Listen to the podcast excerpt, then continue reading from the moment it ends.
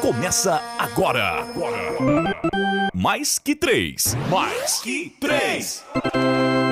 Fala galerinha, começando mais um Mais Que Três e hoje ó, passando do terceiro, fazendo jus ao nome Mais Que Três. Fala Matheus, fala Vinícius, tudo bem com vocês? Como é que vocês estão, meus queridos? Fala meu povo, aqui quem vos fala é Matheus, conhecido pela galera como Magal, e a gente tá aqui de novo para um Mais Que Três, agora número 4 batendo a meta que a gente estipulou para nós mesmos vencermos, que é os três episódios. E a partir de agora, o barco vai e a gente vai levar essa conversa para lugares estranhos. E esperamos contar com vocês nesse mundo maluco que chama de vida.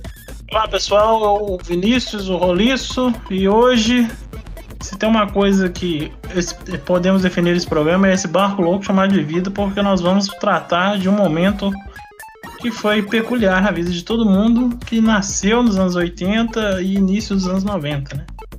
Então vamos lá, segurando o tchan e descendo a boquinha da garrafa. É isso aí, como o Vinícius mesmo já disse, hoje nós vamos tratar de um tema que já falamos bastante aqui em outros podcasts. O Vinícius mesmo já deu uma definição sensacional, que é os anos 90. E a definição é: os anos 90 é uma carreta de carvão desenfreada sem freio numa descida. A gente vai dar uma passada nos anos 90 para falar um pouco sobre a TV brasileira, especificamente programas de auditório nessa primeira parte. Então não tire o seu ouvido do fone e vambora para mais um podcast. Yeah, yeah!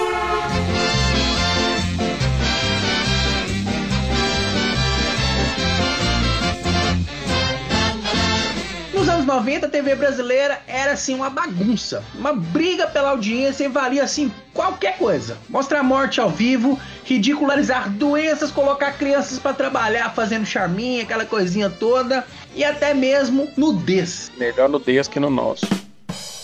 Qual é a lembrança que vocês têm, por gentileza, dos programas de TV dos anos 90? Vamos começar, começamos pelo Matheus outra vez, agora vamos começar pelo Vinícius aí. É.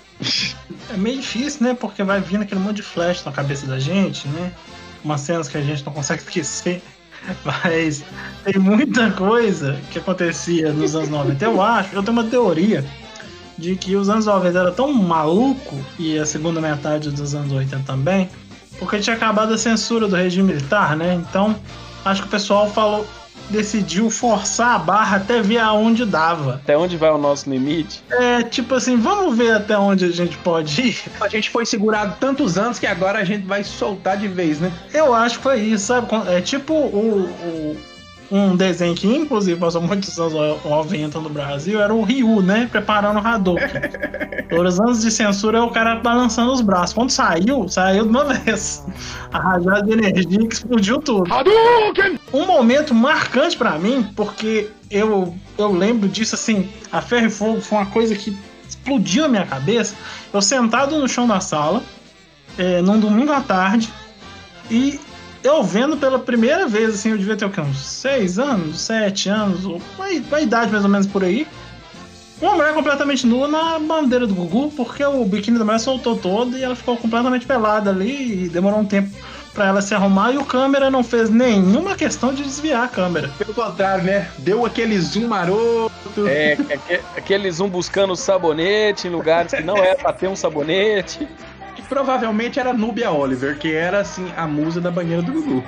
Matheus, uma pergunta para você: se fosse para você definir os programas de TV, principalmente os de auditório dos anos 90, em uma palavra, qual seria? Pode ser três palavras? Pode, vou te dar essa, essa colher de chá. Quatro, na verdade. E aí você tá. Que a mão dá o braço que é a mão, o pé. Sushi erótico no Faustão. Passou domingo de tarde, sushi erótico no programa do Faustão.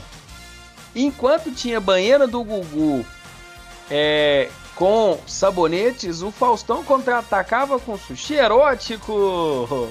Então, meus amigos, em uma palavra, na verdade duas, é sem limite, sem freio e por aí vai, porque é, eu acho que, como a gente começou a história aqui, falando que a galera queria testar o próprio limite. Queriam ir até onde que desce para ver até onde que vai, né? Tudo era novidade nos meninos anos 90. E a gente lá sentado na sala, fingindo que nada disso estava acontecendo. É importante o pessoal contextualizar, que às vezes ele não sabe, ele não viveu essa época, ou não se lembra, por algum bloqueio mental.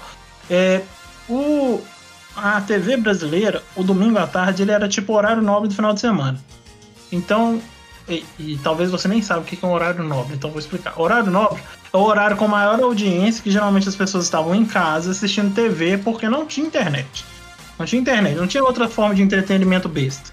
Você não podia pegar o celular e ver um vídeo da cabeleleira Leila no, no, no YouTube. Cabeleleira Leila. Cabelos, unhas e tratração e unhas. Você assistia os programas que estavam disponíveis na TV. E o domingo à tarde era um, era um momento que a família toda, final de semana, já, já tinha almoçado na casa da sogra, já tinha ido, tava voltando em casa, e aí tava todo mundo assistindo. Então, é, e nos anos 90, ter, ter mais de uma TV por, por casa era um troço raríssimo. Era só gente muito rica que tinha mais de uma TV.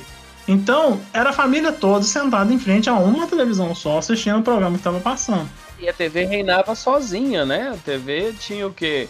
É, um rádio como concorrente, revista, jornal impresso, ou seja, na verdade eram veículos totalmente diferentes e a TV era a única forma de consumo né, de, de conteúdo e ela reinava firme e forte. A TV aberta era um entretenimento fácil, barato, disponível para qualquer um que tivesse na televisão. Colocando em prática que o meu bacharel de publicidade é a boa e velha comunicação de massa, né? O público de massa, que antigamente não tinha controle daquele que via, né? Assistia aquele que passava na hora e tá valendo. Exato. Então, assim, quando chegava domingo à tarde, a Globo e o SBT principalmente, que eram as duas principais é, TVs, pelo menos nesse horário, nesse segmento. É, talvez alguém apresente uma outra forma em outros horários, mas no domingo à tarde era SBT e Globo. E aí você tinha o Faustão e o Gugu Liberato, saudoso do Gugu Liberato, né? Faleceu. Um minuto de silêncio para o Gugu. Valendo!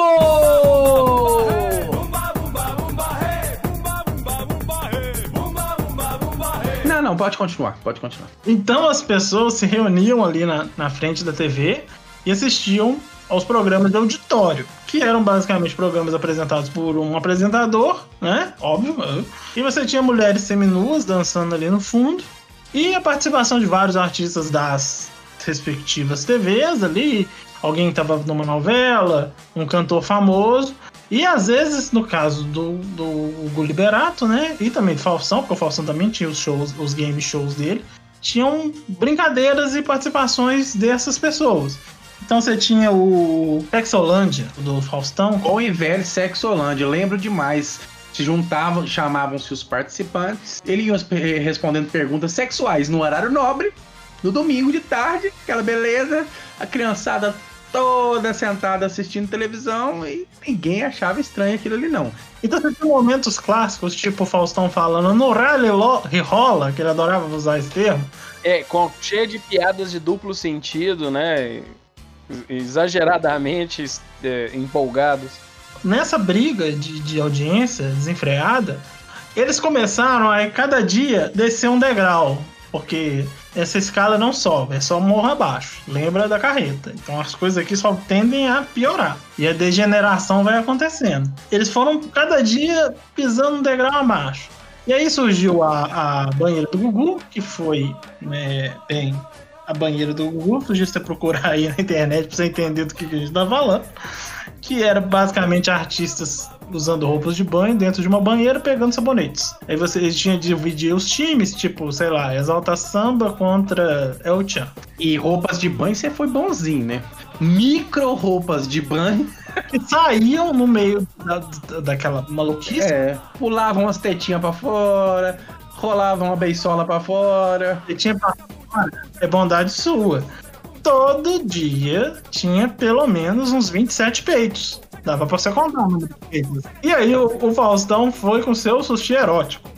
Que era uma mulher completamente nua, com peças de sushi sobre o corpo nu dela e pessoas comendo aquilo ali. E esse negócio de sushi erótico existe no Japão mesmo, né? Afinal de contas é o Japão. Sushi e o erótico no Japão são coisas comuns, separados, é assim eles resolveram juntar. Né? Só que no Japão tem toda uma técnica pra fazer aquilo ali. Que eu duvido muito que a Globo fazia no milhão à tarde, no calor do Rio de Janeiro, né?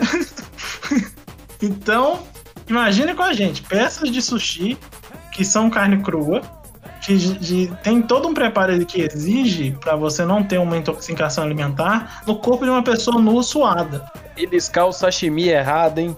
Dois palitos. Era um negócio que a gente falando parece que é um absurdo, mas você acha vídeos disso na internet pra comprovar No YouTube é cheio de vídeo pra contextualizar, é só jogar aí que você vê. Agora, antes mesmo de Gugu e antes mesmo do, do Faustão é, vir pra TV com essa erotização toda, eu não sei se vocês lembram, de 1991 estreava um programa no SBT, o precursor da erotização nos programas televisivos em horário nobre, chamado Tutti Frutti. Era um programa com Luiz Car- Carlos Mieles, que ele era um game com perguntas eróticas e as, as, as dançarinas, as bailarinas, à medida que você ia acertando, ia tirando a roupa. A mesmíssima coisa, assim. Já vem, se você vê que já vem desde antes a, a erotização da- do- do- do- dos programas de TV, assim, totalmente canal aberto e O Brasil era um país tropical, jovem, maroto, né? Um país tropical jovem, alegre. E aí a gente tem depois também, acho que 91, Sabadão Sertanejo. As noites de sábado, escutando um, um Zezé de Camargo e Luciano, um Leandro e Leonardo de Mullet. rasga modão sertanejo. É o amor que mexe com minha cabeça e me deixa assim. E do nada tem uma moça lá atrás, dançando debaixo de um chuveiro, né? Com tudo enrugado, né? Já devia estar naquela água lá umas duas horas, coitado. Meu filho, silicone não enruga. Os peitos daquelas mulheres eram mais pra cima do que o que você pensar. Então, olha, Eu tinha pensado nos dedos, mas serve, serve o que você falou. balançava o mundo, mas não balançava os peitos da mulher, pode ter certeza. É, aquele momento maroto, sabadão à noite, né? Vamos colocar o quê? Tá muito tranquilo. Vamos colocar o quê ali? Uma moça dançando debaixo de um chuveiro, uma camiseta molhada. É, é, coisa fofa. E a água era ainda era uma taça gigante. Vocês lembram disso? Que elas dançavam em cima de uma taça gigante. Era todo um clima de zona. Era, cara, era um cabarézão. Sabe a música Boate Azul? O Sabadão Sertanejo se passava dentro da música Boate Azul. Ou quando eles foram escrever o programa, né? Acho que vamos, vamos aqui escrever o programa. Ah, ah, botou, lembrou de Boate Azul, botaram pra tocar e foram escrevendo. É importante entender, gente, que no sábado à noite, segurar o povo em casa, assistindo qualquer coisa que fosse, era muito difícil. Então, assim, era uma forma de falar, velho, pelo menos os peitos aí que alguém vai ficar. Se o cara sair à noite, ele vai ficar. É, Até porque sair naquela época no sábado à noite era uma coisa barata. Era uma coisa que, você, que, que, você- que a família. A, a família brasileira gostava de um, sair um sábado à noite, sentar num barzinho, levar a criançada pra brincar naqueles, naqueles parquinhos. Pra quem é de Divinópolis, Minas Gerais, pra ir no antigo Mangueira, você lembra, Matheus? Mangueira já, é, fui muito moleque no Mangueira. Você tava lá tomando uma cerveja, um Guaraná Brahma, né? Uma Antártica do rótulo azul, de repente caiu uma manga do meio do, do, do céu em cima da mesa e explodia com tudo. Porque no meio do lugar tinha várias mangueiras, assim. E na sua cidade, Vinícius? Eu sei que, pra quem não sabe, Vinícius, cada um aqui, eu sou de Divinópolis, Minas Gerais, mas hoje não moro mais em Divinópolis, o Matheus mora em Divinópolis e o Vinícius é de Oliveira, Minas Gerais. Na sua cidade, Vinícius, quando tinha que sair a família pra algum lugar, um restaurante que tivesse um parquinho pra meninada, onde que, qual era o, o- o mais conhecido assim? Aqui variou muito. Tinha um restaurante aqui que era tipo uma pizzaria chamada Alcaparra que tinha é, brinquedos, né? Pra você enfiar a criança lá enquanto você bebe e come sua pizza. Tinha também uma outra pizzaria chamada Príncipe Negro que eu acho que tinha também. E tinha o Top Gun, que era uma lancheria, tipo um Peraí, trailer. a- a- o restaurante chamava Príncipe Negro? Isso. Pizzaria Príncipe Que Negro. nome de cabaré, irmão. que nome de zona, irmão. Imagina se eu chegasse pra alguém de fora. Vamos ali no Príncipe Negro, aí a pessoa, eu não, tá doido? Vou levar minha mãe ali, velho? Então, e também tem que lembrar que sábado à noite é, o- é a, é a data oficial da família brasileira fazer festinha de aniversário e casamento. É, bem lembrado, bem lembrado. O cara ia lá tomar sua Fanta, é laranja, né? Fica com a boca e os dentes laranjados. O Guaraná tá aí. Seu Guaraná tá aí, seu picolino, no sábado à noite. Comer aquela, aquele, aquele bolo que era 99% glacê e 5% de abacaxi. Com a massa regada com Fanta, Isso. eu não sei quem foi o primeiro que criou isso. Fazia o bolo, regava de Fanta laranja, lambrecava de algum glacê esquisito e jogava aquelas bolinhas metálicas que eu acho que quem inventou foi um dentista para poder arrancar a obturação do povo e existe segunda-feira no dentista, porque aqui era para arrancar o dente do cidadão. Mas voltando à erotização dos, dos anos 90, o Gugu, ele era. Eu acho que o Gugu falava assim. Todo dia ele acordava e falava assim: até onde eu vou? Né? Hoje. Aí tinha, tinha um, não sei se vocês lembram, que era uma pessoa, ela tinha que controlar os batimentos cardíacos dela, enquanto a mulher ou um homem tirava a roupa na frente, fazia um striptease na frente dela. E aí a pessoa ficava ali, tinha um negócio contando os batimentos cardíacos e a pessoa tirando a roupa. Aí se fosse uma mulher, era um cara bombadão, tirava a roupa ali. Esses strippers profissionais, pessoas que realmente sabiam o que estavam Se fazendo. não me engano, esse quadro se chama Batimento Erótico. Olha o duplo sentido aí. Não, não tem, não tem duplo sentido, é descarado. E aí era muito legal porque o participante ficava olhando pra pessoa, porque não podia desviar os olhos, isso era uma regra. E eu acho que ele ficava pensando ali no dedão que ele lascou, que ele bateu na quina, na avó dele, né? Num, num, num rinoceronte cor-de-rosa dançando com sorvete, alguma coisa assim. E as outras pessoas em volta estavam comendo com os olhos a pessoa que tava tirando a roupa. Assim, muito maluco, cara. E aí, depois desse, desse quadro. Isso num domingo, às duas horas da tarde, na casa da avó, comendo um pratão de macarrão com frango e maionese. De boaça, com a tia falando sobre escola, sobre capa caderno.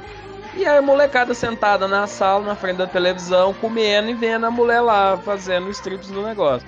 Aí algum tia reclamava, o outro não, mas a vida seguia seu rumo. E aí, depois, em seguida, vinha o padre Marcelo cantava uma música de igreja. Era um junto e vamos, cara, que vou te falar uma coisa. Não, não tem, não tem.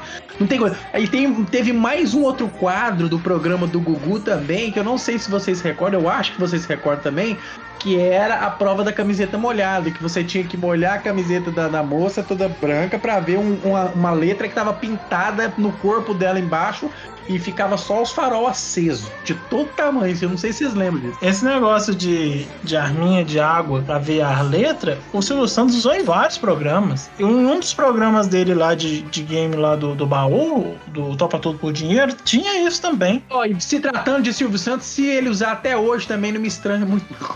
É capaz de ter lá.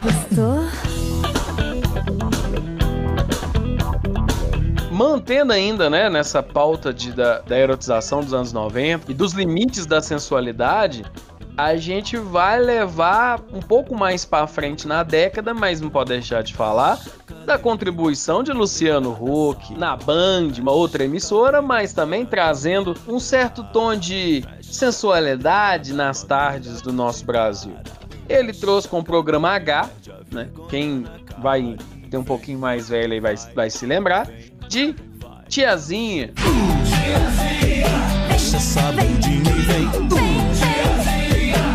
Deixa aqui pra mim também. e feiticeira. Dois símbolos, dois símbolos sexuais de toda uma geração, Da década de 90. né? Todas as suas assistentes de palco que trouxe muitos momentos marcantes na vida dos jovens do nosso Brasil, né? Que hoje estão aí com seus 30 e lá vai coquinho, que trouxe uma mudança assim de de filosofia para os assistentes de palco. Das meninas tiazinhas venderem mais de um milhão de revistas, inclusive é, serem capa de caderno, figurinha de chiclete, merendeira, Tamanco infantil. tudo da linha infantil, né? Bem lembrado. Com as meninas feiticeira e tiazinha. Uma, né, começou com a tiazinha, que para quem não se lembra, eu recomendo pe- pesquisar sobre Tiazinha e posteriormente a sua sucessora, mas que foi a Feiticeira. As duas competiram por um tempo na venda de revistas de uma época muito dourada da, da- das publicações no Brasil e no mundo chamada Playboy, que não existe mais. Que novamente peço um minuto de silêncio para essas publicações. E mudava toda um- um- uma rotina da molecada que não tinha internet direito ainda. O Brasil ainda engatinhava com internet, engatinhava, não, não era essa. Não tinha smartphone, não tinha pesquisa no Google direito, pouca gente tinha acesso a isso. Então era muito no papel, nas revistinhas e tal. Então, voltando a essa questão da erotização, nessa década maravilhosa que é os anos 90, a tiazinha se apresentava de roupa de lingerie, de espartilho e tudo, depilando pernas de rapazes que erravam as perguntas, e feiticeira com o seu véu e todo um mistério envolvido, fazendo também o seu quadro de respostas. E aí o que acontece? As meninas ditaram regras, inclusive, para lancheiras e merendeiras das crianças nas escolas.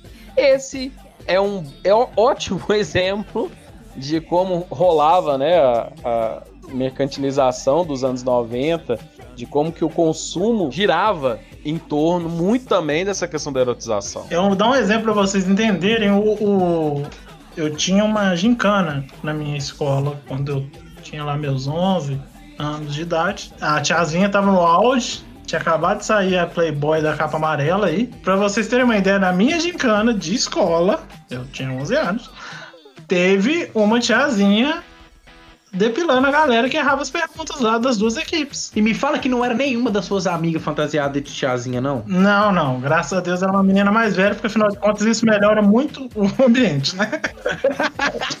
Mas enfim, é, teve a menina lá de lingerie e tal, e ela assim, tava de parabéns, moço. Nossa, cara, olha pra você ver o que que era os anos 90. A Playboy da, da, da Tiazinha foi um negócio. É um marco, né? Eu acho que eu acho que foi a que mais vendeu na história da Playboy no Brasil, não teve? A Playboy mais vendida de todos os tempos é da Feiticeira. A segunda Playboy mais vendida de todos os tempos é de nada mais, nada menos do que Tiazinha. Olha só pra você ver, nós temos dois ícones da década de 90, dois ícones de- da erotização da década de 90, recorde de vendas na Playboy. É, o pessoal tem que entender que assim, não tinha internet mesmo. Então, se não fosse essa erotização toda, não tinha. Não é igual hoje, que você tá com um smartphone, você digita koala e aparece alguém transando com koala. Não é assim. Não é igual você recebe no seu grupo de WhatsApp ali, ou putaria o tempo todo. Essas eram as fontes aí de, de busca desse tipo de conteúdo que a pessoa fazia. Então, é, as revistas Playboys eram extremamente mainstream, era um negócio caro e vendia igual água. Nem da erotização dos anos 90, né, da questão do erótico, e pegando a Playboy como referência, no top 10 da Playboy, você tem El Chan.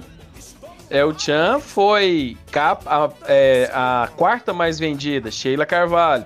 A quinta mais vendida, Sheila Carvalho e Sheila Mello juntas. É, a Cesana, sétima tiazinha, oitava feiticeira, ela devolve. Tiazinha e Feiticeira estão duas vezes no top 10. Aí é a primeira e a segunda, depois a sétima e a oitava. Aí a tiazinha é, devolve, a, a devolve a derrota. Em décimo lugar, Sheila, Sheila Mello novamente. Então, os anos 90 é, é o top máximo ali da, da, da- da questão do- da Playboy. Dominou a Playboy pra todo lado. Uma das primeiras Playboys que eu vi foi da Carla Pérez. E eu preciso fazer um parênteses, um, pedir uma salva de palmas para Luciano Huck, que do top 10 ele emplaca 4 revistas Playboy. E ainda tem uma galera de mulher que deve estar no top 20 ali, do 10 para baixo, ele achou umas 8. É. Que eram as agazetes e depois as assistentes de palco dele. Ele é um cara com olho clínico para essa coisa. Vamos dizer que ele é um Afinal cara que tem um faro gigantesco, né? Tá, cara. Ele foi estagiário na Playboy e, e ajudava lá na, na- O J.R. Duran. Ele foi assistente do J.R. Duran por um tempo. Menino rico fazendo estágio, né? Ah, vamos trabalhar onde? Vamos na Playboy. É, que beleza. Eu trabalhei de estágio no Jornal Agora. Você vê como é que é a diferença. A daí, ó. Ai, essa foi muito boa. Toma aí a meritocracia na sua cara. Toma meritocracia. Só para contextualizar, o Jornal Agora é um jornal local em Divinópolis, Minas Gerais. E, e como nós falamos no primeiro podcast, somos amigos de desde a época de faculdade. Nós já estamos aí com ó, 2006 para 2016, 10, quase 15 anos de formados. Olha só para você ver que bacana. Então, assim, De novo, a gente se conhece em 2006. é, olha para você ver que bacana. Que gracinha, hein? Je t'aime. Je t'aime.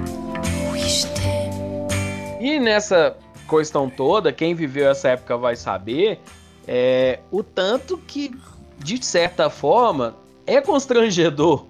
Você tá na sala, do nada, né? Com a sua mãe. Pra quem assiste Netflix hoje, tá lá de bobeira, de repente a mãe passa na sala e a série aparece um, um- um peitinho, você fica. Nossa, minha mãe vê- acha que eu sou que eu fico assistindo só essas coisas. Nessa época, você ficava assistindo isso com a família toda na sala. Aí você aquela coisa errada, aquela curiosidade, aquele no frontal aleatório, né? Aquela coisa errada marota. Do nada, pipocava um peitinho na tela, aí todo mundo. E tentava parecer que era normal, sem escandalizar muito e tudo. Lógico, cada casa é uma casa. Tinha gente que, que não assistia, pra molecada não ver.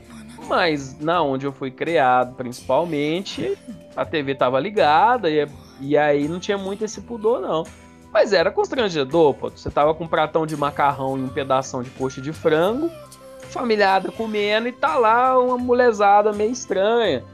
E você tentando assistir meio maroto, meio despistado, assim, não deixa de ser constrangedor pra caramba e a gente tendo que se esquivar dessas coisas, mas a gente sobreviveu e é isso que importa.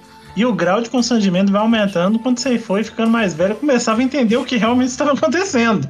E aí, quando chega na época da tiazinha, a turma que era mais velha, já tava sacando o que estava rolando, cara, era muito desagradável. Assistir aquilo lá, e aí você olhava pro lado, sua mãe olhava pra você com aquela cara, tipo assim, seu safado, pervertido. Você tá vendo essa mulher? Você gosta de um BDSM. Isso é uma das coisas que mais acontecia, cara. Era impressionante. Você podia, às vezes, estar vendo um filme ali de boas que você sabia que ia rolar um peitinho, mas tava. Sua mãe tava longe. Na hora que ia rolar um peitinho, sua mãe ia passar no coisa. Tipo assim, seu depravado. Sacou? Tipo, você tá vendo. Você tá vendo pornografia aí? Não, mas passou só o peitinho agora. Isso... E eu vou dizer uma coisa pra vocês que a melhor coisa que aconteceu na minha casa foi o controle remoto. Quando a gente comprou uma TV a ca- uma, uma parabólica, hã? que é coisa mais anos 90 do que uma parabólica. E aí passava ali, isso aí já final dos anos 90, né? No sábado à noite, molecada aí presente já vai saber do que eu tô falando, hã? Começando ali mais pro final dos anos 90, 95 em diante. O bom e velho Cine Privé. E bom e velho Cine Privé, que moldou, moldou muitas, mas muitas. muitas gerações. E aí a maior invenção da, que aconteceu pra mim foi o controle remoto. Porque ali você colocava num outro canal do no Super Cine da Globo. Na época o Super Cine já tinha acabado, sei lá, no Curujão. E aí voltava pra Emanuele, tava ali com o banner Emanuele, escutava um barulho, você pupa, voltava pra outro canal. O controle remoto com você e com sua mãe era mais ou menos o alt tab com seu chefe, né? Quando você tá ali vendo é, rede social, vem o seu chefe, você só o alt tab ali. Você só treinando a visão periférica. Na visão periférica, a audição foca ali duas funções, aí você pupa, mudava de canal correndo. Tem que explicar pro pessoal que é o, o, o Sempre ele era uma sessão de cinema que passava de madrugada na, na Bandeirantes, que era basicamente filmes de soft porn. O que é um soft porn? É filmes de sexo com temática sexual, com cenas de sexo semi-explícito, ou seja, você não vê tudo, mas você vê bastante coisa. Barrigada. Tem, tem as cenas de sexo ali, e o clássico deles era Emanuele, que era uma série de filmes que contava a história da Emanuele, né? Que, que é o personagem principal, que tinha seu perfume erótico ali, e ela ia contando as peripécias dela e suas aventuras sexuais para um amigo no avião, numa espécie de vários flashbacks. E depois teve a versão que era Emanuele com os ETs, não sei se vocês lembram, que tinha um Emanuele no espaço! Teve, ela tinha um controle remoto lá, que apertava o controle remoto, ficava todo mundo louco e transava com todo mundo, e era uma loucura. E aí o Cine Privé, é, como é, vocês lembram que eu falei que era uma TV só? Então. E aí a galerinha queria assistir, né? Já tava ali na puberdade, batendo forte. E queria assistir, só que ele não podia assistir, isso descaradamente, né?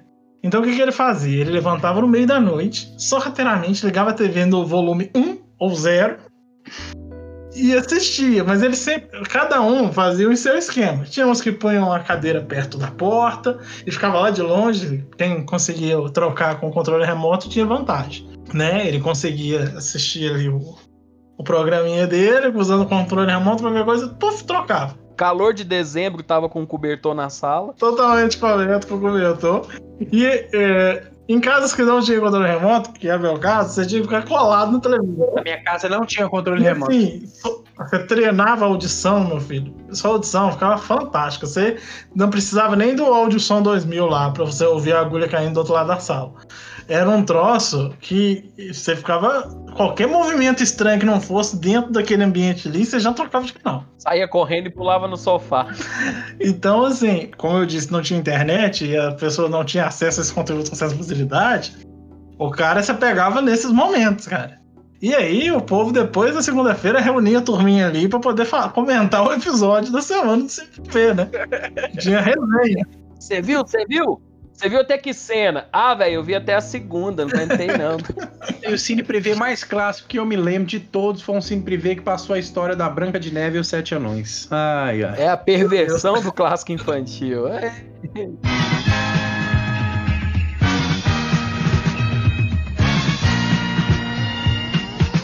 E a gente vê que os anos 90 não era somente erotização. Era uma coisa louca, porque além da erotização, nós tínhamos de violência até cenas muito bizarras dentro da TV. Eu vou falar aqui agora de um programa que era assim, sensação do jornalismo nos anos 90, principalmente por causa de um personagem, de um repórter que tinha lá, que era o Aqui e Agora com Gil Gomes. Gente, eu tinha um medo daquele programa, eu tinha um medo daquilo ali. E o tanto que aquilo ali não era bizarro, mostrava morte, mostrava suicídio, mostrava tudo, cara. Sabe, não sei se vocês já ouviram essa, essa expressão. Aqui em Minas tem um jornalzinho que chama Super. Eu nem sei se ele é de fora de Minas, mas eu acho que ele é daqui, inclusive eu acho de BH. É, a galera fala que é só torcer que o bicho sai sangue. Na- Naquela época era o, o aqui e agora era a mesma coisa, era só torcer que tinha sangue, que tinha o Gil Gomes. Vocês lembram disso, cara? Não, e o Aqui Agora, ele fazia o Cidade Alerta parecer brincadeira de criança, né? Porque ele era muito pesado. Fazia o Cidade Alerta parecer um, um desenho do Backyardigans, alguma coisa do tipo. O, o Gil Gomes, ele, ele, ele falava de um jeito extremamente sombrio, soturno. Então a notícia já era ruim, ela piorava na, na voz dele. E ele pegava os casos mais escabrosos. Eles escolhiam os casos mais surreais, bizarros, para poder passar ali. Então, quem, quando você assistia, o, o Aqui Agora era uma coisa ruim. E ele passava de tarde também, no final da tarde no SBT, se eu não me engano, não é? Logo depois do programa livre. Olha pra você ver. Era seis horas ali. O que hoje é o horário do Cidade Alerta ali? É, é aquele horário ali. É. E aí você tinha lá o Gil Gomes falando, mostrando ali a poça de sangue, falando assim, e ele morreu aqui. Poça de sangue, nada. Isso quando não tinha o cara estirado em cima da poça de sangue. A galera lá mostrando. Os miolos do cara tava ali ainda, eles É. pra fazer close. Tinha toda uma dramatização, né? Uma, um romantismo dessa violência. é, e criava-se todo um clima e, um, e aí aquilo te dava uma ansiedade, uma, uma, uma sensação de angústia, porque ele falava pausado e interpretado, e todos os outros repórteres também embarcavam nessa onda dele, né? Da, da coisa e sustentava aquela audiência. Que, ah, gente, querendo ou não, é, é, a gente pode até achar que vai mudar muito a humanidade, mas não muda. O que vende é sexo, violência e futebol e esporte, assim. Então, e os caras entregavam a violência com uma poesia, um, um drama, um suspense, um terror, um, um, um- empacotado pra viagem. Então, tá doido? Galera ali com o pratão na mão e só no sossego, olhando ali, com atenção. Esse era Menino Gil Gomes e a sua contribuição para esse jornalismo sanguinolento que tem hoje. Gil Gomes, antes de ser esse ícone de, de, de, de, de repórter de notícias ruins, Gil Gomes era repórter esportivo, de beira de campo. Olha pra você ver que diferença, cara. Imagina ele falando que o quinto de Piracicaba ganhou do Palmeiras, tipo assim, com aquela voz. Você chorava. E num jogo impressionante. O 15 tentou, tentou, Olha pra você ver. mas não ganhou. Palmeiras, Cara, eu quero fazer só um adendo, porque tem um caso que eu me lembro, inclusive foi um dos que veio na pesquisa aqui. Eu me lembro direitinho que o Aqui Agora, cara, ele mostrou o suicídio de uma menina. A menina chama-se Daniele. Mostrou o suicídio, a menina ficou pendurada, cara. E eles mostrando socorrista e tudo mais. E já como se já se não bastasse, depois de mostrar o suicídio ao vivo, levar as imagens para os pais da menina ver e eles nem sabiam que a menina tinha morrido, velho. Meu Deus. Olha isso, cara. Olha isso. É, ô, ô, cara. Caramba. Ai, ai. E, e- outra, na, na reportagem afirmava que a menina estava envolvida com drogas e tudo mais. Olha. Meu Deus. Cara, olha pra você ver, Que olha isso. E, e depois de muito tempo, inclusive, foi o. Aqui agora, o SBT foi condenado a pagar uma, uma indenização por danos morais. Pensa, olha pra você ver o estado do, do- desse tipo de programa, cara. Olha só. Não, Mas não vamos fingir que isso é dos anos 90, porque se você ligar na Band, na, no SBT, nos horários de 6 horas, 5 horas em diante, você vai ter isso hoje do mesmo jeito. Não, tá, tudo bem. Só que, assim, ainda existem, ainda existem rastros. Pode falar que ele foi o embrião do que a gente tem hoje. Porque a gente hoje não tá, não tá longe de viver isso de novo nesse jornalismo é, romantizador de violência, né? O Aqui Agora, eu acho que ele, tipo, foi. foi testou todos os limites possíveis. Aí os outros viram que isso rende processo, né, em alguns casos. Inclusive, eu acredito que Aqui Agora, inclusive, acabou por causa da quantidade de processos que tomou. E então eles viram que é possível extrapolar certos limites, mas alguns outros não. Tem ali um certo mínimo, um resquício ali de bom senso dessa turma que evita transpor esse tipo de limite. Não, agora outros a gente vê diariamente que eles ignoram. Gil Gomes, aqui, agora. Seu dezembro vem aí. Seu dezembro vem aí. E ainda dentro de coisas bizarras dos anos 90, agora fugindo um pouco da, da violência que foi o Aqui Agora, e, aí, e não fugindo da emissora, continuando no SBT, a gente tem as câmeras escondidas. No Faustão se chamava pegadinha, né? Pegadinha do Faustão e no Silvio Santos eram as câmeras escondidas. Que pode-se dizer, pra mim, na minha opinião, que o pai das pegadinhas e câmeras escondidas, pra mim, é o Ivolanda junto com o Silvio Santos, cara. É, a turma, né? Ivolanda, o Gibi, aquela é, Ruth Ronce, né? Isso, cara. Oi, são cada, pe- é cada, cada câmera escondida que você fala assim, cara, como que se bolou um negócio desse? Hoje ainda existe, existe com o João Kleber, existe na Band, existe na Rede TV, existe uma... Mas você vê que Eu acho que o Top tá todo por dinheiro ainda tem as câmeras isso, escondidas. isso, isso me- justamente. Mas vocês preferem câmeras escondidas ou uma pegadinha? É... Nossa senhora, hein? O espírito dos anos 90 baixou mesmo aí. Baixou. Ah. Mas o que eu quero dizer é o seguinte, porque antigamente dava pra se ver que não era nada combinado. Hoje não, hoje você vê que sim, é combinado e muito combinado, cara. Tem uma câmera escondida do Silvio Santos que não sai da minha cabeça, é aquela do cara passando na rua do cemitério com a caveira dentro do Eu táxi. ia falar essa. Eu ia. Meu Deus do céu! O cemitério era sensacionais. Cara, se eu visse, se eu visse uma caveira num carro na rua do cemitério, eu corria três dias, três noites, cagando perna abaixo. Fácil. Tem um da moto também, não é? Tipo uma É, é uma moto, a parece um- lambreta. É a caveira. um- E ela fica falando, ô, você aí, eu vou te pegar, uma coisa assim. É, caramba, velho, caramba. Oi, e o coitado daquele volando, o tanto que aquele cara não deve ter apanhado na vida por causa dessa, dessas câmeras escondidas, cara. Você tá louco. Ele tinha uma habilidade de ofender a pessoa. carro na porta do cara, gritando, no corno, no corno. Aí ele cai do carro. Eu acho que além dele se arrebentar de cair no carro, os caras ainda deram um bicudo nele ainda. Tem, ele tinha uma habilidade de improvisar uma ofensa pra pessoa ali no momento que era uma coisa absurda. Vamos supor que o cara é uma careca. E aí, no meio da- da- do texto ali, ele fala: Você aqui, seu careca, que você tá dando palpite e tal. E aí o cara ia ficando cada vez mais puto. Ou seja, o objetivo era realmente o cara ir, às vezes, de fato, e agredir ele em algum momento. Pra ele ter o clássico momento que ele grita: "Ô, produção, produção, então. Porque afinal de contas, o Silvio Santos assistia o programa pra ele. Porque o Silvio Santos sempre fez TV pra ele, gente. Eu não queria falar, contar isso pra vocês, não. Não mais ninguém, verdade. Ele faz programa pra ele assistir, pra ele se divertir. Então, o momento que ele se divertia das câmeras escondidas era o Ivo Holanda apanhando. Então tinha que chegar nesse momento, em alguma, em alguma parte ali, ele tinha que apanhar. Se não tivesse ele apanhando, ele não tava satisfeito. Exatamente. E aí ele falava, bem bolada, bem bolada.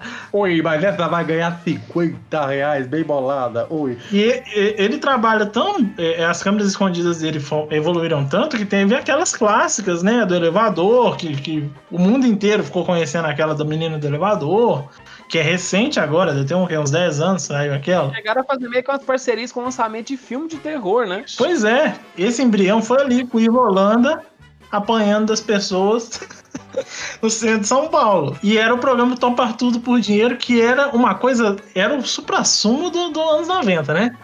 Vamos combinar, porque tinha tudo no programa. Ele tinha show de calor, ele tinha, ele tinha as pegadinhas, ele tinha game show do, com o povo da plateia e, e ele tinha patrocínio com o cara que ia lá vender churrasqueira e participava lá do negócio. E ele tinha é, o concurso de transformistas, né? Os travestis, que o Silvio Santos também adora. Lembrando que ele sempre faz TV pra ele. É, você tem ali, é, tinha, eu, se eu não me engano, eu só quero que, é que vocês me corrijam. Tinha o Tinder da época, que era amor ou amizade, namoro ou amizade. Era um quadro do programa chamado Tudo por Amor. que você precisa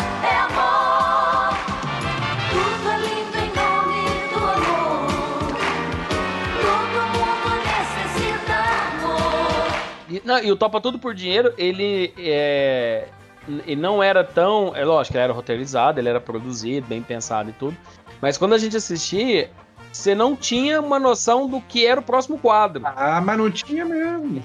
Porque podia vir qualquer coisa avulsa. Então, assim, lógico que tinha os quadros repetindo, que eram mais. Que eram mais famosos, mas do nada pipocava um quadro. E a gente tem a cena clássica dele tentando subir no negócio lá da água e caindo dentro da água no meio do programa. Era desde ele caindo na água até ele fazendo uma criança de 4 anos chorar porque ele não gostava de raça negra e o menino era doido com raça negra. Nessa coisarada toda, esse programa, essa saladona gigante, no final do programa tinha o Jesus do SBT, que eu ficava cagado de medo do Jesus do SBT.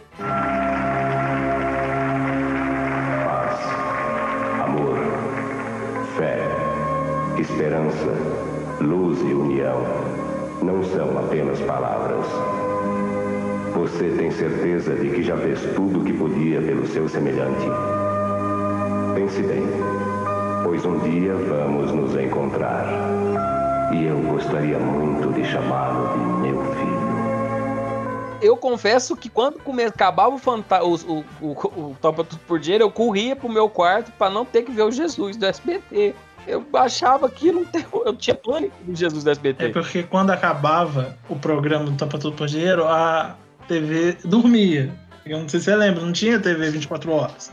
Só ia ter TV 5 horas depois. É, as TVs dormiam, né? A gente falou isso no podcast. Os anos 90 era uma coisa tão louca, mas tão louca que até as TVs dormiam. Tinha uma mensagem de Jesus lá, tinha uma mensagem bíblica. Depois dessa maluquice toda que tava do dia, você precisava de Deus, seu coração de volta a dormir. Então, tinha uma mensagem, aparecia Jesus, e ele falava com uma voz toda apocalíptica, num troço meio sombrio mesmo pra passar de madrugada. E aí depois a, a, o SBT é, cortava o sinal e só voltava no dia seguinte. Até eu entender que aquilo era bom pra mim, meu filho, eu já, já tinha corrido lá pro quarto. É porque tem um tom de ameaça, né? É, tem um tom de ameaça, é isso mesmo. Seja bonzinho, porque um dia a gente vai se encontrar. E aí eu vou ver se você foi bonzinho ou não. Se não for, eu posso passar toda a sua vida num telão pra todo mundo. Não, e assim, esse, esse clima, né? Do, do Topa Tudo por Dinheiro gerou memes, né? Os memes do Moisés, o Raça Negra, né? A Flor não gosta de Raça Negra. Essas coisas que hoje em dia a internet eternizou foram todos nesse ambiente de caos absoluto que era o Topa Tudo por Dinheiro e não só o Topa Tudo por Dinheiro, né? Vamos combinar que todo programa de auditório dos anos 90 era um pouco essa maluquice aí de você não saber o que vai acontecer depois que voltar dos comerciais. Né? A gente narrou algumas coisas aí do, do, do Faustão e do programa do Domingo Legal do Google Liberado, que você nota que, que a coisa realmente era. A carreta descia toda na ladeira.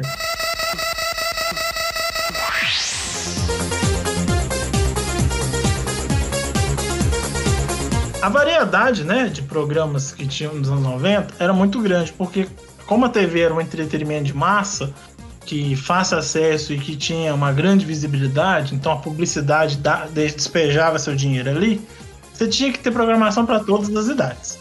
E tinha os game shows de escola, como o Passo a Repassa, que fizeram muito sucesso aí nos anos 90, principalmente, né? Que eram você pegava ou escolas ou alunos de uma determinada faixa etária colocava no programa de TV. Você tá louco, era, era caravanas de escola, se estapeava pra ver quem ia no passo a repasse. Você fazia vários game shows, né? O Passa Repasso, por exemplo, você tinha umas, era uma gincanas gigante, né? Que os alunos faziam desde provas mentais, como a clássica torta na cara, você errasse a pergunta, tomava uma torta de glacê tóxico na cara, que você ia, você ia descobrir que você ia pegar câncer depois, porque aquele negócio não tem nada de natural ali. É, e, e tinha as provas físicas, né? Que o menino subia é, parede, de pendurado em corda, andava no meio de um negócio, uma gosma também colorida ali que deixava a, a pele da criança verde pro resto da vida. Então, o Passo ao Repassa, ele também gerou um monte de filhote, né? A Globo tentou emplacar alguns programas também, a própria Manchete, a Band também fizeram suas versões. Teve, por exemplo, o Ponto a Ponto do Márcio Garcia, nos meados ali dos anos 90, 95, 96, a temática era a mesma. Você pegava alunos, caravanas das escolas ou das cidades, juntava uma galera, uma turma de cada, cada escola e ia, e as crianças participavam ali e rendia prêmios. E esse tipo de programa é muito importante ser é, salientado, que era por carta. Você tinha que mandar uma cartinha pro SBT ou pro canal que você queira participar. Elas seriam selecionadas ali, aquele mundo de papel, para poder levar a sua escola até o programa. Então você imagina a logística que tinha para poder fazer um episódio desse negócio.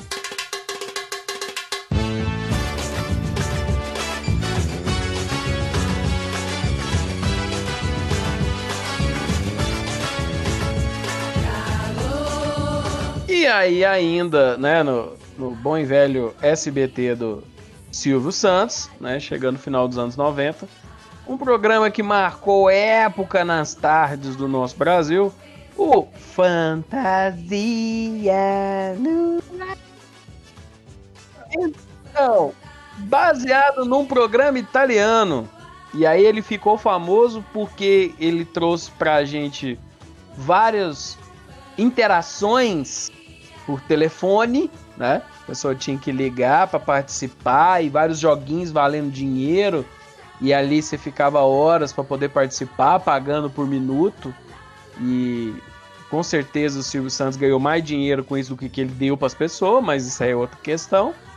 E trouxe um monte de mulher, mas é mulher a rodo para a televisão brasileira, era a porta de entrada de um monte de sub-famosos que a gente tem por aí, até algumas pessoas famosas também.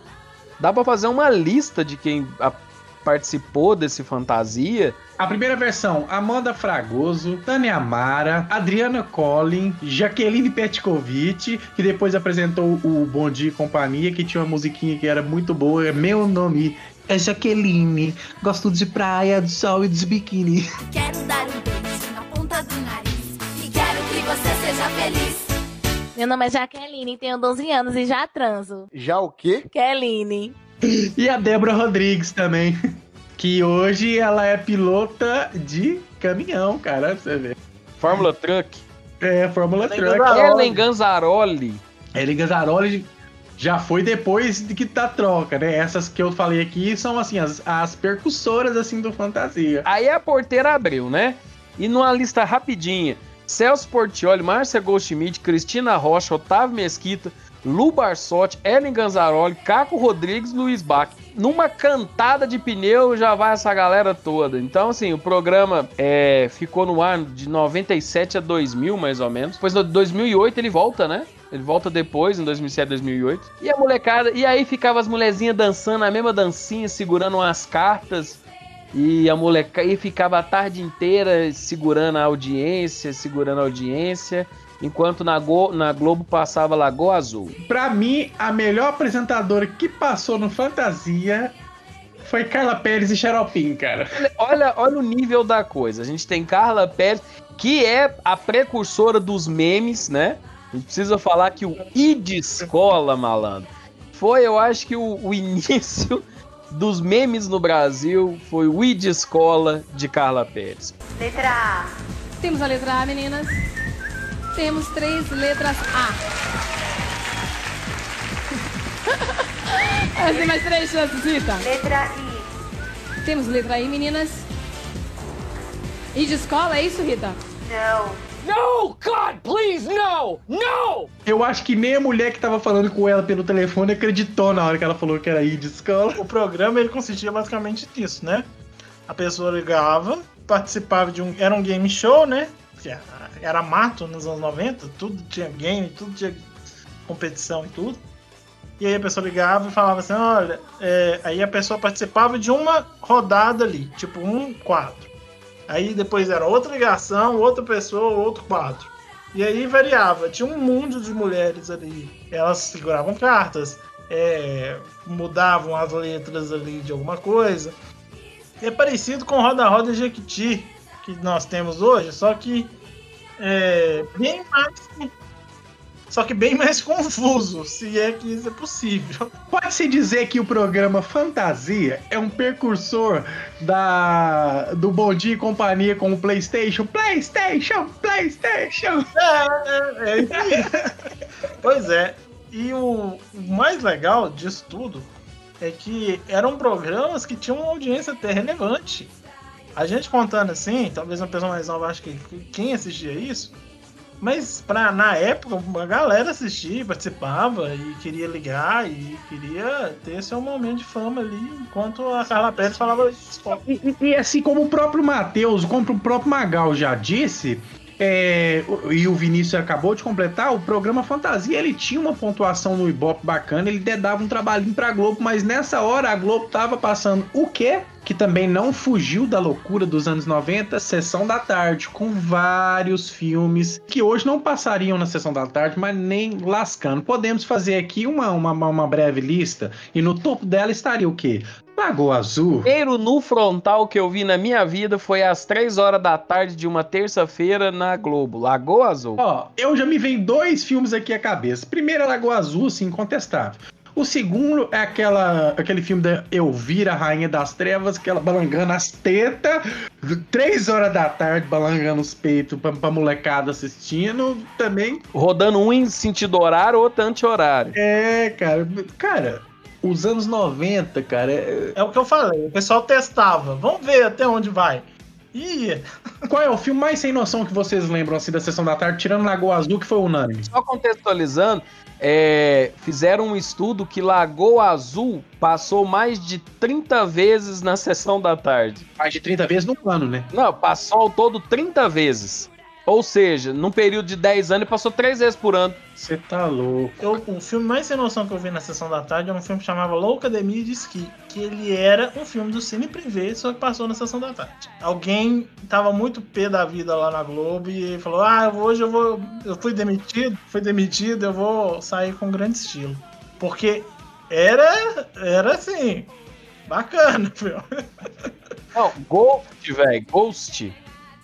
Começou a passar em se- 93 na sessão da tarde. O Ghost não é aquela loucura dos anos 90. O Ghost é, digamos que é um romance, é até bacana. Tá doido, irmão. Aquela cena do barro ali rola, um, ro- rola uma tensão, rola um uma química ali, maluco. O, o mais interessante é que quando a sessão da tarde estava ok, tinha, você trocava de canal e tinha o cinema em casa no SBT. E aí, no cinema em casa, as coisas eram um pouco mais além. porque passava Porcs, passava filme de terror pesadaço, tipo Exorcista, Príncipe das Trevas. Carro lá, um carro vermelho, era que matava os outros. Christine. Christine. Nossa, Christine, velho. Eu lembro de Christine.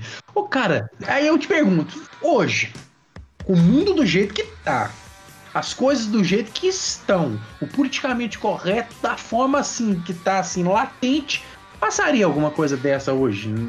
No horário que se passava, no horário nobre? Eu acho que passou Lagoa Azul recentemente na Globo, mas provavelmente com alguns cortes, né?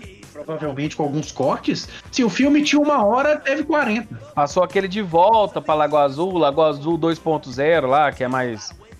Que não tem mais no frontal. Que é inclusive a Mila Jovovich. É a Mila Jovovich. Mila Jovovich que faz Lagoa Azul. Não sei vocês, mas eu fiquei esperando aparecer algum zumbi, ela sacar algum coco lá e dar na cabeça do zumbi com coco. O outro ponto do, da sessão da tarde é que, assim, ela era extremamente importante para a formação de filmes né, de muita gente. Eu, por exemplo, eu tenho base de formação da por causa da sessão da tarde. Como eu citei aqui, tem filmes clássicos, tipo Curtindo a Vida Doidado, no Garoto Dourado, Mad Max, todos assistidos ali, bebendo um Todd, comendo uma bolacha, Maria, é, e assistindo ali esses filmes. Então, você percebeu que são filmes dos anos 90. Por quê? Nessa época, o filme demorava anos para chegar na TV aberta. E nós não estamos brincando, é anos mesmo. O filme lançava dois, três anos. E aí. Não, cara, existia uma escala, e eu até sei, porque eu, essa escala ficava escrita no Cine Alhambra, em Divinópolis. Tinha um cartaz. Falava assim: ó, o filme saía no cinema, passava-se cerca de oito meses, ele saía na TV a cabo. Só que TV a cabo naquela época era uma coisa, assim, caríssima. Passava-se dois a três anos, ele saía na TV aberta. É, tinha fita no meio do caminho, né? Tinha locadora, isso. Ele saía primeiro na locadora, isso. Um ano ele saía na locadora. Daí depois, uns de dois a três anos, ele saía na TV aberta. Pensa, pensa isso, cara. Então a gente viu muitos clássicos dos anos 80 nos anos 90, porque levavam anos pra gente conseguir assistir. E é pra molecada entender, né? A Netflix da época não ficava na sala da gente, na, ficava nos quatro quarteirão pra cima, onde tinha um gordinho que ficava no balcão com a cara de bunda. Você tinha que sair da sua casa para ir lá buscar a fita, rebobinar para devolver. Exato. Inclusive a gente vai fazer um podcast só de locadoras e da vida louca e perigosa que era viver nesse mundo. Ver a fita sem rebobinar e sem pagar multa. Pipoca na panela, começa a arrebentar. Pipoca com sal, que sede que dá. Bom, e falando de TV, principalmente dos anos 90, a gente não pode deixar de falar dos comerciais. Que é, ainda é hoje, mas é o que dava receita, que dá receita, mas nos anos 90 comerciais era sinônimo assim de vendas e de vendas astronômicas, desde brinquedo a sapatos, comida, bebida. E nos comerciais também tinha polêmicas. Ou se tinha polêmicas e bizarrices assim, de primeiro grau. Eu me lembro, eu, eu até comentei mais cedo, tava falando, eu me lembro de um comercial é, de uma sandália da Xuxa, onde as crianças iam conversando e, e, e, e meio que imitando é, atrizes pornô, cara, falando, oh baby, oh yes, oh. Esse programa comercial foi até retirado pelo Conar, foi até retirado do ar, ele deu um, um, um bafafá danado. É, os anos 90, os comerciais dos anos 90, eles só tinham uma regra, que era não ter regra. A televisão brasileira, né? O negócio era vender tudo que podia se vender tudo fosse permitido dentro da lei. E assim, de produto a brinquedo da forma mais persuasiva possível e foco na criança. Hoje a gente não tem isso mais, o Conar não permite mais o, os comerciais falarem diretamente com a criança, mas na época, malandro, não tinha esse negócio. Tanto que a gente tem o clássico compre batom, compre batom. Compre batom, compre batom, seu filho merece batom. Agora a senhora vai acordar, mas vai continuar ouvindo a minha voz. Compre batom. Batom, o chocolate da garoto que não sai da boca nem da cabeça. Eu apanhei por causa desse comercial do batom, não tá escrito. Aff, cara, minha mãe, eu enchi o saco da minha mãe, enchi o saco, tá vendo? Compra, tem que comprar, falou que tem que comprar. Minha mãe me deu um- uma lapada, cara, você não tem noção. Mais um. O elefante é fã de. De Parmalat. O porco cor-de-rosa e o macaco também são. O panda e a vaquinha só querem Parmalat. Assim como a foquinha, o ursinho e o leão. E aí a gente tem uma série de estúdios fotográficos que comprava fantasia porque toda mãe queria que o filho fosse um bebê Parmalat. A molecada, tudo, os ricos, né? Porque, na verdade, eu não tenho uma foto assim, graças a Deus. Dos moleques vestidos de brinque, de Parmalat. Mas isso foi mais pros anos 2000, né? Porque a breguice não tem época. Ela continua uns 10 anos depois. Isso perdurou pros anos 2000 afora, porque a breguice não tem idade. Tem uma, uma propaganda daquela tesourinha do Mickey. Eu tenho, você não tem. Eu tenho, você não tem. Eu tenho, você não tem. Eu tenho, você não tem. Nossa, aquilo ali deve ter gerado tanta molação em escola. Os meninos gritando aquilo, e os meninos chorando, e o outro esfregando a tesourinha na cara do outro, o outro batendo com a tesourinha. Você tem, mas ele vai ficar dentro da sua boca, e por aí vai. Deve ser legal, deve ser divertido. Pensa só, comercial que te ensina a ser arrogante e egoísta. É, ainda nesse negócio de eu tenho e você não tem, a gente tinha uns estojos do Paraguai que tinha 63 botões diferentes. Cada um abriu um estojinho, um negocinho pra fazer diferente. E a molecada caía de paulada em cima no eu tenho e você não tem. Não era só a tesourinha que a molecada fazia uns com os outros, que a criança começava a es- a esfregar na cara do outro coleguinha que ela tinha e o outro não. O negócio era ir se espalhando, porque não era só por causa da tesourinha. Toda criança que tivesse uma coisa que a outra não tinha, que era teoricamente melhor ou de um preço mais alto, ela fazia o eu tenho você não tem, e esfregava aquilo na cara de todo mundo. Então era tênis, era camisa, era blusa, era brinquedo. Imagina lidar com isso no ambiente escolar, em que as pessoas não ligavam muito pra bullying, não ligavam muito pra saúde mental das crianças, era um negócio maravilhoso. Outra coisa, o tio da Suquita, um cara com seus 40, 50 anos, é todo cheio de groselha pra cima de uma menina que, é pro- que com certeza é, fazia um personagem menor de idade. Caralho, velho, isso não ia ao ar hoje nunca, nunca. O tio da Suquita, não sei o que, todo cheio de graceiro. Cara, e, e na- isso não deveria ter ido ao ar, isso mesmo. E na mesma linha a gente tem o comercial da Garoto, que eu não sei se vocês lembram, cara. Que era um monte de menino tem, é, vendo revista de mulher pelada. Passa um menino, vê uma mulher de topless na praia, o povo apaixonado com, com a professora, cara. Pensa. Não, Neston também tem um desse, com a professora sexy também. Tem um monte de professora sexy. Tem um monte, não era só um, não. Eu lembro de uns três. Vocês lembram do. Vocês lembram do Tortuguita? Que aí ela falava, estúpido. Canibalismo, a gente tem canibalismo, uma tortuguita comendo a outra. Olha que legal. Não no sentido que vocês estão pensando, né? Tudo tá. Aquela propaganda da Brahma do. do da tartaruga e depois teve a da. do, do caranguejo, que foi balançando a bundinha. Siri da Brahma. Era. Nha, nha, nha, nha. É porque, caso você não saiba, gente, passava muita propaganda de duas coisas na TV. Cigarro, da Marlboro. Cigarro era uma coisa tão influenciável, mas tão influenciável que tinha um cigarro infantil, um cigarro de chocolate. Quem não lembra do cigarro de chocolate? É, é, porque nos anos 90 pode parecer impensável, mas nos anos 90 todas as. Todos os ambientes eram Cara, fumáveis. era chique fumar. Era chique fumar. Então, assim, nas novelas todo mundo fumava, nos filmes todo mundo fumava, na rua todo mundo fumava, a professora fumava dentro da sala de aula. Então, assim, era, era um ambiente em que fumar, ninguém tava ligando pros mais do cigarro. Então a propaganda de cigarro era famosa. As, a, a Fórmula 1, eu lembro que o- a marca Marlboro na Fórmula 1 era de todo lado. As do Senna da McLaren. A- é, ué, as- a- a- aquela cor é por causa do Marlboro, não é? É, a cor é da Marlboro. Vermelho com branco ali é da Marlboro. Antes tinha os carros da Camel. É, o West também era marca de cigarro. Os três mais. E os três mais deste programa número 4 do Mais Que Três será os três mais marcantes momentos dos anos 90. Vamos começar diferente hoje. Hoje a gente vai começar por outra pessoa que não eu. Toda vez sou eu que começo. Vamos lá, Vinícius, qual foi o seu momento mais marcante desse dessa década? Pra mim, o supra-sumo, suco, puro suco de anos 90 é a banheira do Gugu. Eu já falei isso aqui. Que não custa salientar que é aquela maluquice no meio da tarde, semi-erótica, eu acho que aquilo representa bem essa década. Pra mim, o que representa muito bem os anos 90 é Topa Tudo por Dinheiro.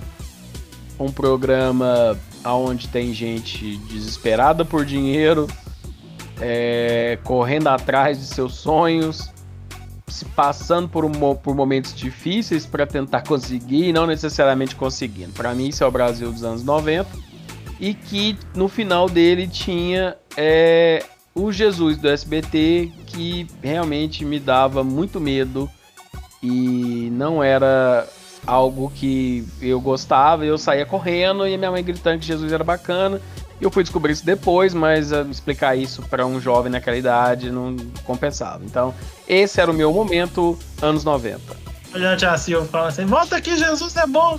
E eu também, como é que. Eu, eu, eu, eu, já tinha falado isso, mas vou repetir. Olha pra você ver como é que o Silvio Santos ele tá assim no centro da loucura dos anos 90. Porque o, o meu momento marcante também vai ser SBT, que era um programa que eu achava sensacional, que era A Porta da Esperança que ajudava muita gente, beleza, bacana, mas quando ele não dava alguma coisa que alguma criancinha queria, cara, aquilo ali do menino chorando, mas cortava, cortava o coração de qualquer pessoa, cara. É, era, era sarcástico, cara. Você tá louco, você tá Silvio Santos, eu vou te falar um negócio. Aquilo era brutal, você imagina, eu lembro de um que abriu a porta da esperança e saiu o cara da empresa que ia ver se dava.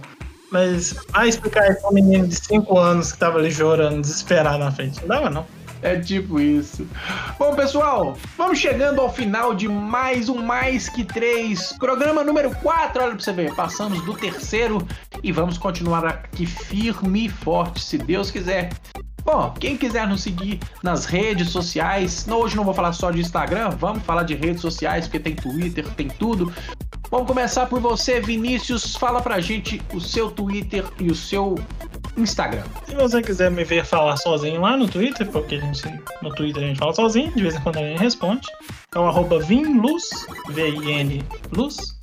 E no Instagram, arroba VLuzAl, A-L no final. Matheus, qual é a sua, sua graça no Twitter e no Instagram, por gentileza? A minha graça é fazer piadas estranhas e ninguém ri. Mas é. Ah, tá, entendi. O nome do. Ah, o nome. Engraçado. Tá vendo? Por que ninguém ri? É por causa disso. Tá. Quem quiser me seguir, com, compartilhar comigo na estadia desse barquinho louco que é a vida, é, no Instagram é netteu, arroba netteus, e no Twitter é arroba Mateus Edu Cabral. Venha comigo viver esses momentos maravilhosos do dia a dia da minha vida. Bom, e o meu Instagram é Douglas V Lela V mudo L E L A e no Twitter é arroba fliperamagp. Vem nos seguir, venha ser feliz ao nosso ladinho. Vamos começar a postar os bastidores do Mais Que Três lá, para vocês ficarem por dentro de novos programas e de novos temas, beleza? Pessoal, a gente vai ficando por aqui. Até semana que vem, até a próxima segunda-feira, às 8 da manhã, se Deus quiser. Matheus, Vinícius, fui! Beijo! Valeu! Mais Que Três. Vence quem tem os melhores jogos. Vence o PC, porque o PC tem todos os jogos. Cedo ou tarde, vai ter um emulador. Cedo ou tarde, você vai jogar aquele jogo que você queria ter jogado, mas você não tem o dinheiro para comprar o console. Cedo ou tarde, o PC vence. PC wins. Fatalidade. Vocês falaram o tamanho que ocupa o espaço dos jogos, eu nem levei isso em consideração, porque pra mim ocupava bem menos, na minha concepção. Na hora que vocês falaram o tamanho do jogo, eu assustei, eu falei, que isso? Alguém faltou na aulinha de compressão. Mas o, P, o PS5, Super, Saiyajin 2 e o Super Xbox Vegeta, não deve ser que, que com todo esse poder de luta, todos esses músculos a mais, todos os teraflops a mais, não vai conseguir comprimir o jogo, né? A versão GTA V de PC ocupa 60 GB. Meu FIFA, o FIFA deve estar ocupando o quê? Uns 30? Numa, estourando 30. Não, você falou, tá, mano, assustei. de tirar de uma vez os Netflix os YouTube da vida da televisão, né? Baixar o custo da televisão. Já que todo mundo ou tem computador, ou tem videogame, ou tem celular, ou vai fazer espelhamento, bota um recurso espelhamento padrão na televisão nativo e tira isso da televisão. Pronto. Olha que alegria. A televisão voltou a ser TV. o videogame com a televisão embutida, que lindo. Estamos caminhando para o videogame com a TV embutida. Compre seu videogame, já vem com tela. Aí, ó, tá vendo? É prático.